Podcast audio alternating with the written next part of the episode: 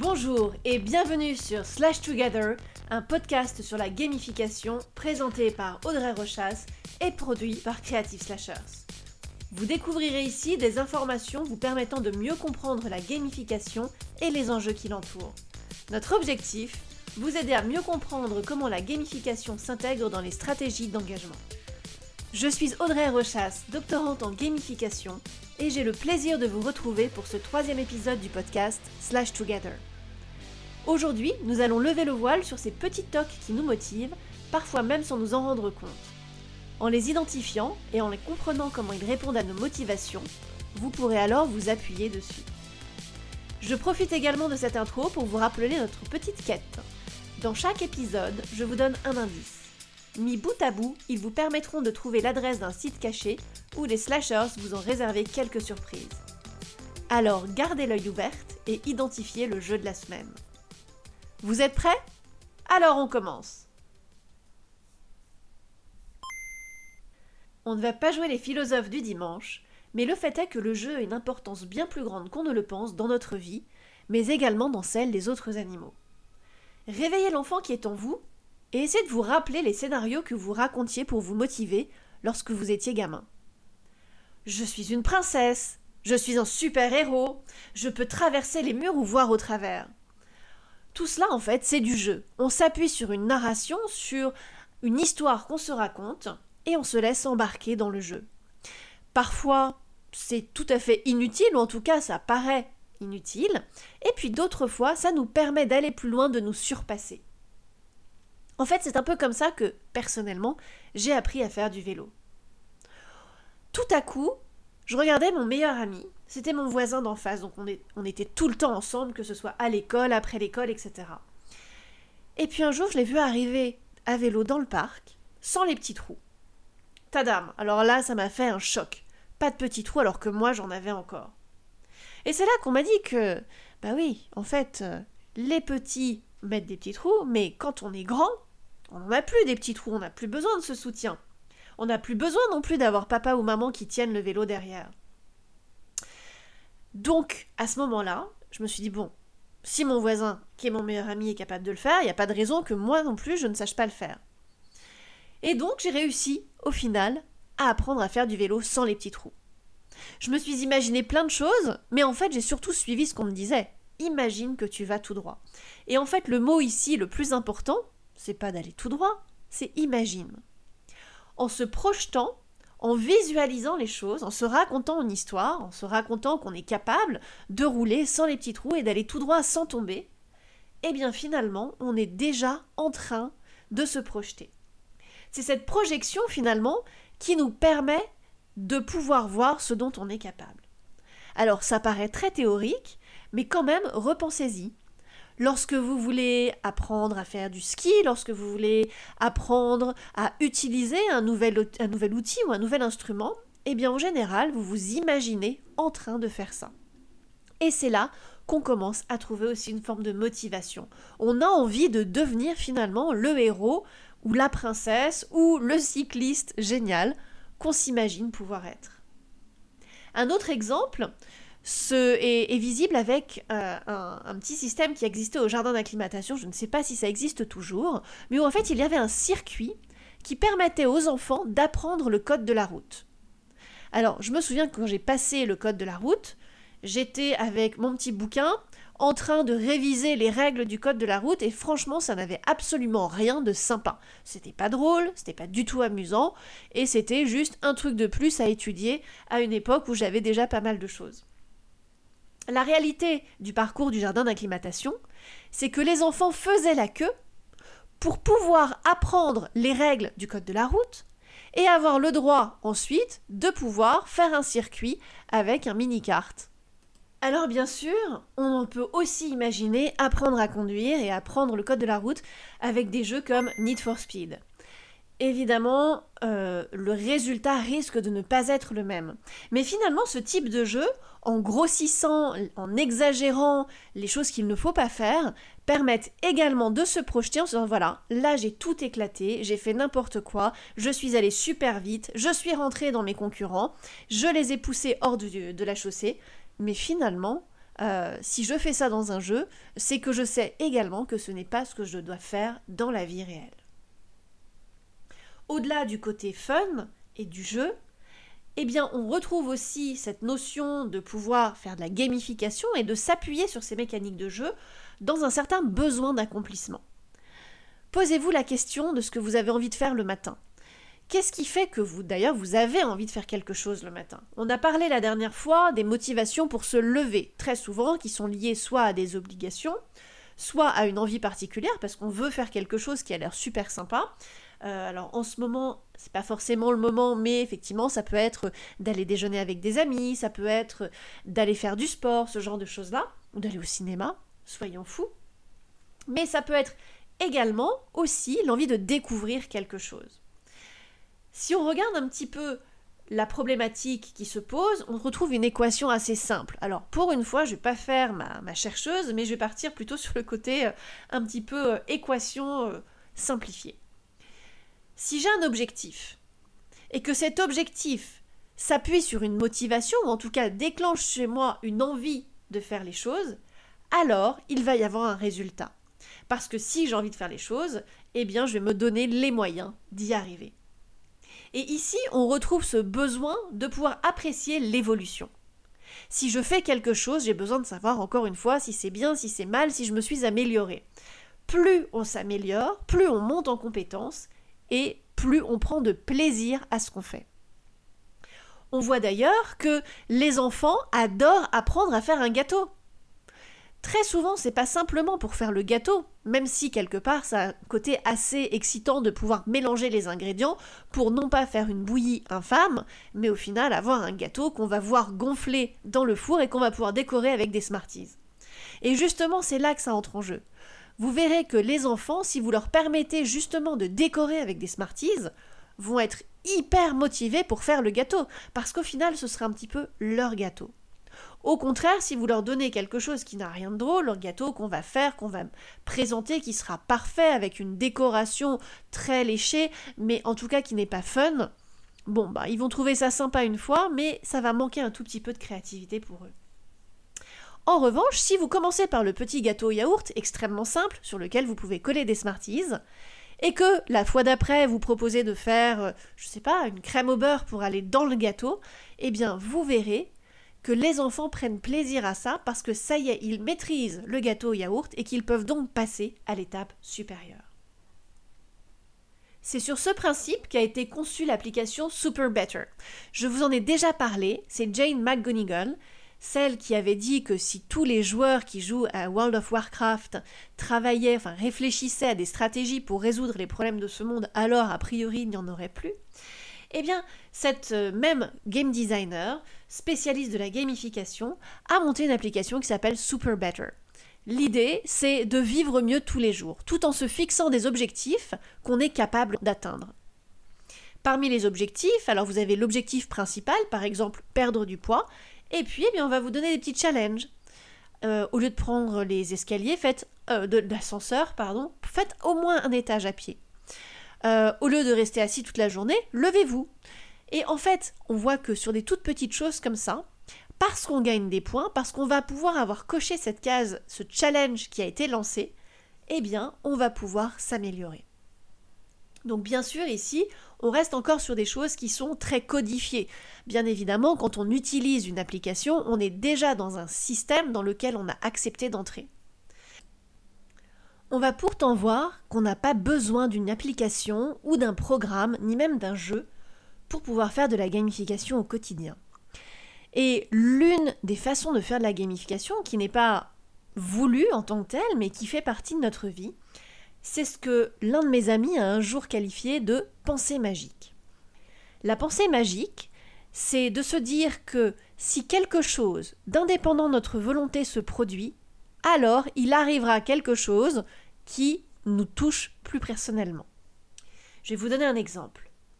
Si le matin en me réveillant, je me dis si aujourd'hui il fait beau, alors je vais avoir une bonne nouvelle, c'est de la pensée magique. Qu'est-ce que ça implique? Ça implique que si j'ouvre les volets et qu'il fait moche, alors je, ne m'attendrai pas à voir quoi que ce soit, et finalement toute bonne nouvelle sera plutôt une bonne surprise.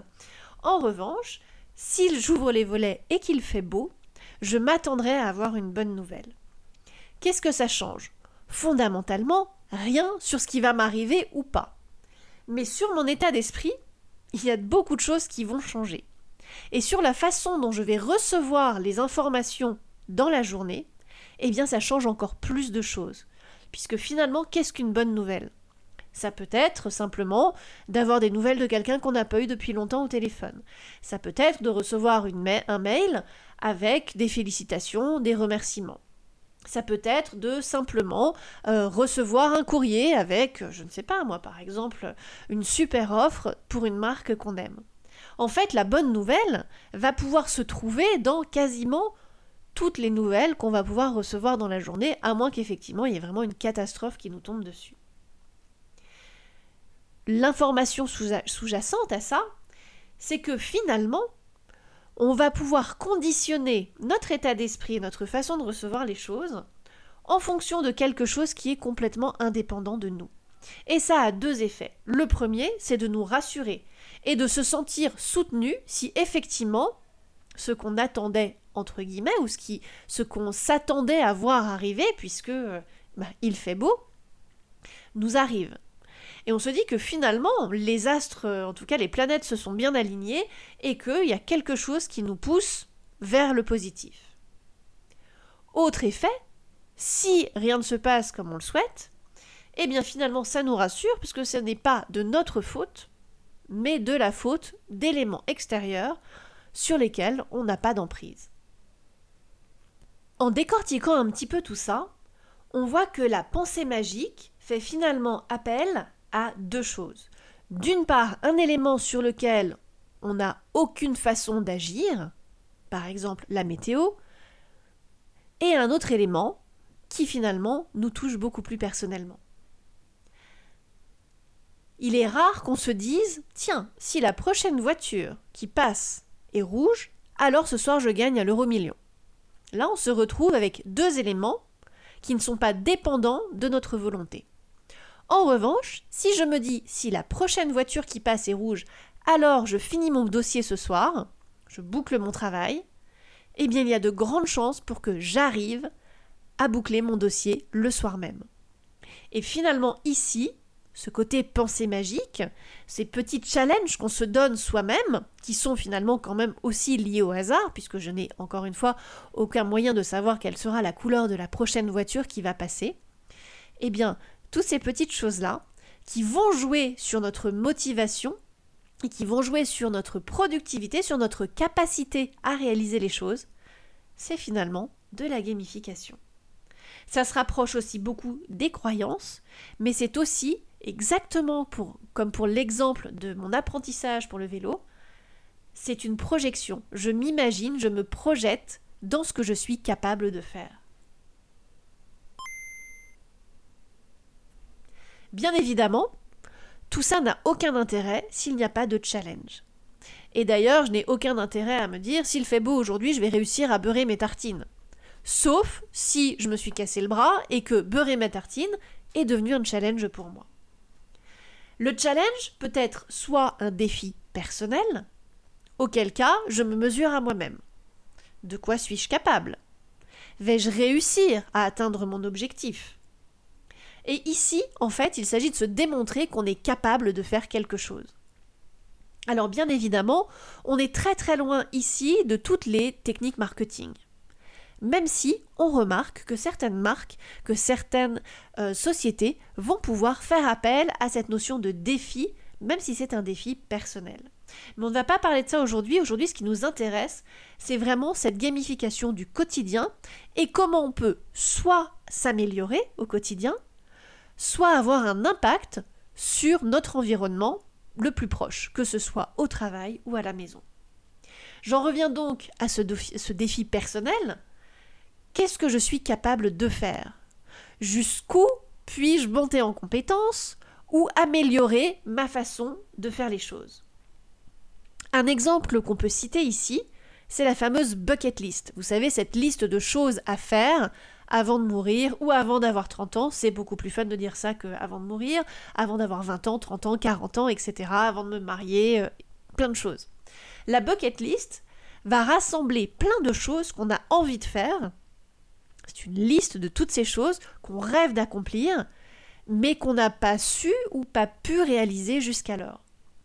Et le simple fait de noter ces choses, de les, de les visualiser sous forme de liste, eh bien, ça crée justement des objectifs qui sont cette fois-ci visualisables, qui ne sont pas simplement dans la tête, et la possibilité de les cocher ou de les rayer une fois qu'ils sont accomplis, eh bien, va participer à cette notion de euh, challenge.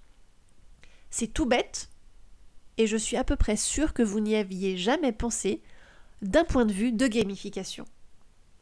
Pour pouvoir rajouter de la gamification à ça, c'est pas très compliqué, il suffit juste de se donner des objectifs avec des récompenses. Et ça tombe bien parce qu'on va parler de récompenses un petit peu plus tard. Autre type de défi, avant de passer à cette notion de, récompense et au moyen de gamifier son quotidien, c'est le défi de groupe. Ici, on va retrouver d'autres éléments et notamment la nécessité le besoin de se positionner par rapport aux autres. Je joue donc je suis, ça c'est très très sympa, mais c'est surtout je joue, je suis, mais qui suis-je par rapport aux autres? Et je reprends un petit peu ce côté philosophe du dimanche, pas grave, j'assume. Si je me positionne par rapport aux autres, je suis capable de savoir si je suis dans les meilleurs, dans les moins bons, ou si je me situe dans la moyenne. Ça va me permettre de pouvoir avoir des références et de pouvoir évoluer dans ce que je fais par rapport à ces références. Au quotidien, ça va se présenter sous la forme de tournois, de compétitions dans, auxquels je vais pouvoir participer, éventuellement des concours, que ce soit au sein des écoles, au sein, pour le coup, pour intégrer des écoles aussi, c'est pas simplement des concours entre écoles, mais ça peut être pour intégrer une école, ou alors tout simplement de savoir quand je pars d'une soirée euh, à vélo avec des copains, ou quand je vais dans un lieu spécifique, ou euh, simplement quand je rentre à la maison, de savoir qui va arriver le premier, de moi, de mes amis, de mon compagnon. Là aussi, ça paraît très bête. Mais finalement, qu'est-ce qui nous pousse à dire Ok, chiche, je te parie que j'arrive avant toi? Quel est l'intérêt de faire ça? Et en général, en plus, il n'y a pas. Il n'y a rien à gagner dans le pari. C'est très très rare qu'on se dise bah, je te parie, ou alors on parie des choses qui n'ont pas beaucoup de valeur, ou des choses qui ont une valeur d'expérience, par exemple. Je te parie, allez, on va pas dire une bière parce que ça la, ça la fout mal, hein, la loi E20 est passée par là, mais je te parie une crêpe ou un, un Virgin Morito que j'arriverai avant toi ce soir à la maison. L'enjeu n'est pas énorme. Fondamentalement, savoir qui va arriver en premier n'est pas non plus quelque chose d'énorme, mais c'est quelque chose qui permet de se donner une heure pour rentrer chez soi et de faire en sorte de ne pas perdre du temps sur la route. Mais alors concrètement, comment est-ce qu'on fait pour gamifier son quotidien? Effectivement, je vous ai donné quelques exemples, quelques pistes, mais si on veut pouvoir aller plus loin et s'améliorer ou améliorer notre mode de vie, éventuellement notre mode de travail. Eh bien en fait, on va commencer par trouver la récompense adaptée. Que vous soyez chez vous, dans votre famille, sur un point de vue individuel ou dans le collectif au travail, eh bien la première chose à définir, c'est la récompense. La récompense adaptée, c'est celle qui a une valeur intrinsèque. Qu'est-ce que ça m'apporte? Qu'est-ce que ça va me permettre d'obtenir derrière? Et là, on va retrouver, notamment dans les jeux, la notion de points. Je vais obtenir des points. Mais encore une fois, si ces points n'ont aucune valeur, si vous ne pouvez pas les échanger contre quelque chose, ça reste des points. C'est très fictif et ça ne sert pas à grand-chose. Donc concrètement, quand je fais quelque chose, qu'est-ce que ça m'apporte? Et si je reprends l'exemple du chiche, euh, enfin pas chiche, mais je te parie que j'arrive avant toi ce soir, je te parie un Virgin Morito, finalement ma récompense c'est bien sûr la satisfaction d'être arrivé ou non en premier, mais c'est surtout le fait que derrière je vais pouvoir avoir un Virgin Morito. Soit c'est moi qui le paie, ok, je suis arrivé en deuxième, mais je partage ce moment avec la personne avec qui j'ai parié, et eh bien soit il m'est offert parce que je suis arrivé en premier. Ça, c'est la valeur intrinsèque. Ensuite, il y a la valeur représentative. Qu'est-ce que ça dit de moi? Et là, on va retrouver sur des systèmes de gamification plus traditionnels les badges, les certificats, les trophées, toutes ces petites choses qui vont me permettre de montrer que j'ai réussi. Cette valeur représentative ne fonctionne que si je peux l'afficher et que si elle veut dire quelque chose aussi pour les personnes autour de moi. Mon Virgin Morito, je ne vais pas l'afficher. Ou alors je vais l'afficher sur les réseaux sociaux, mais alors là, on passe sur encore quelque chose d'autre qui va être lié à l'image que je veux donner de moi sur un dispositif qui est encore différent de simplement mon dispositif de gamification. Si je reste dans mon, dans mon dispositif de gamification, j'ai parié avec quelqu'un que j'arriverai en premier. Si j'ai gagné, je ne vais pas afficher mon morito. Non. En revanche, si je suis si je participe à des concours, eh bien je serais peut-être très contente de pouvoir partager, de pouvoir afficher mon trophée, mon certificat, etc. Pourquoi? Parce que ça a une valeur pour moi bien sûr, mais ça affiche aussi ma compétence, mon résultat auprès de gens qui vont pouvoir constater ça parce que cette récompense a une valeur plus générale. Si je dois décliner tout ça sur le long terme, eh bien il faut aussi que je me pose cette question. Quelle valeur cela aura-t-il dans 10 ans? Alors, sur le challenge de qui rentrera en premier, à moins qu'il y ait vraiment quelque chose de drôle et que la situation soit, soit mémorable, dans 10 ans, il n'en restera pas grand-chose. Ça va rester une valeur très éphémère. Sur un diplôme, sur un certificat, un trophée, effectivement, ça peut durer dans le temps. Et c'est là qu'on va commencer à penser la gamification au quotidien. Est-ce que je vais jouer sur une satisfaction instantanée, éphémère, qui, ne va pas durer longtemps, ou est-ce que c'est quelque chose de plus profond qui va s'étaler sur un temps donné? Si ça s'étale sur un temps donné, je vais devoir aller creuser un petit peu plus et trouver des choses qui aussi vont pouvoir évoluer au fil du temps, puisque a priori mes compétences et ma capacité à réaliser les choses vont évoluer également au fil du temps. Donc si je dois faire ça, je vais devoir définir mon système de récompense et les règles qui vont avec. Si je ne sais pas où je vais, ben je vais commencer à faire les choses et puis il y a un moment où je vais certainement me lasser. On voit par exemple quand on fait du sport. Euh, pour ceux qui font du sport, qui font des séries d'exercices, des répétitions, euh, eh bien si vous le faites avec un coach par exemple, qui vous dit allez hop, vas-y, fais-moi des pompes.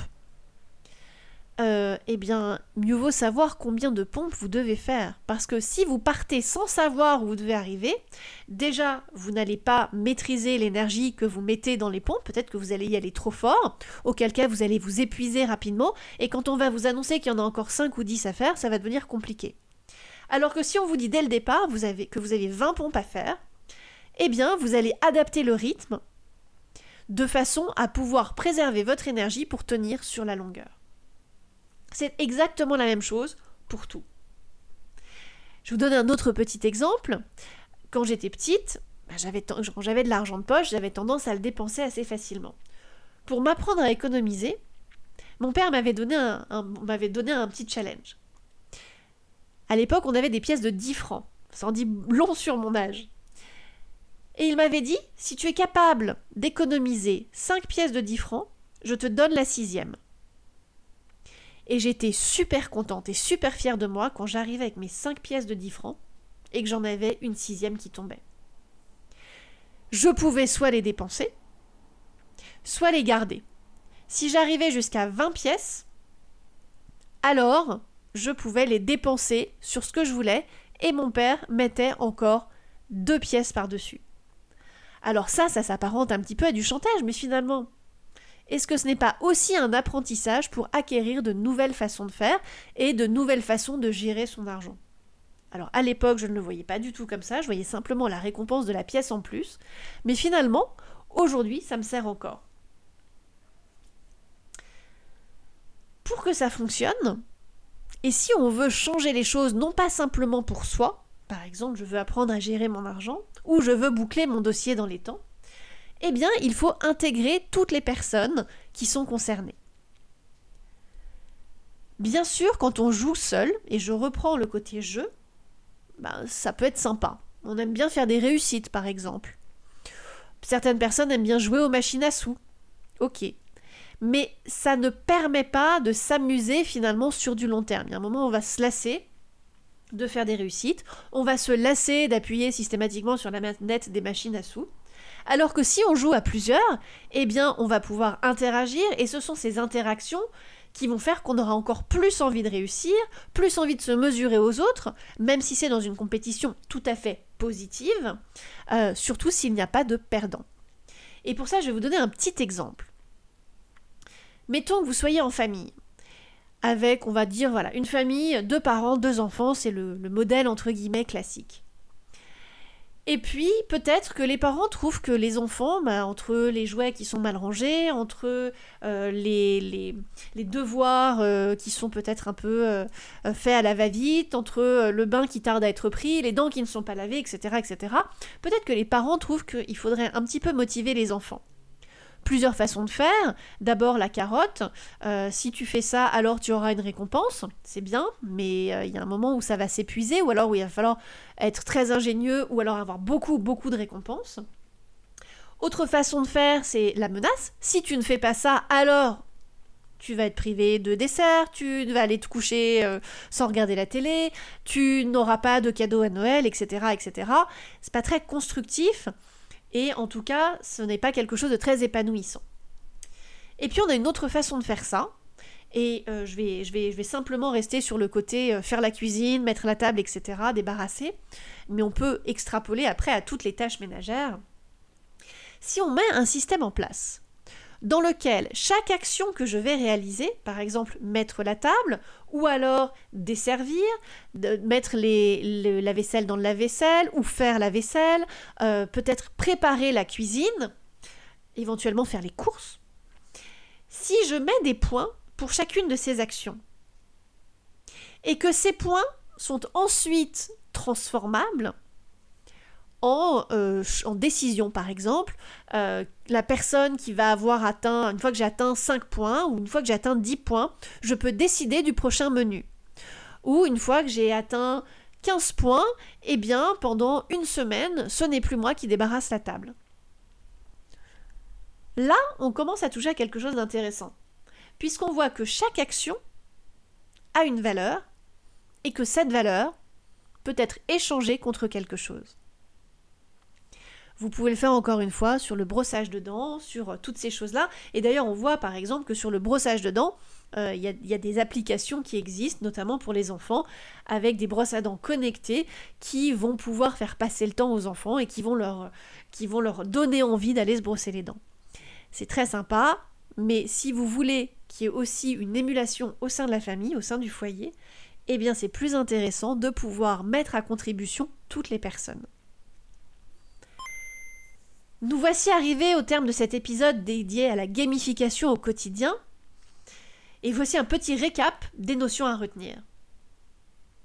Première chose, c'est que nous avons tous des petits tocs qui nous motivent, ce qui prouve que la gamification peut être efficace même au niveau individuel ou pour des tâches du quotidien. Deuxième chose, la pensée magique s'appuie sur le besoin de se rassurer via des éléments extérieurs sur lesquels on n'a a priori aucun pouvoir, comme la météo, la couleur de la prochaine voiture qui va passer. Troisième chose, toujours sur la pensée magique, c'est qu'elle permet aussi de se dédouaner si tout ne se passe pas comme prévu et qu'on échoue. Ce qui est finalement aussi très rassurant puisqu'on ne se remet pas en cause. La quatrième notion à retenir, c'est que la valeur de la récompense doit être tangible ça veut dire qu'il faut qu'elle représente quelque chose et qu'elle ne soit pas simplement abstraite.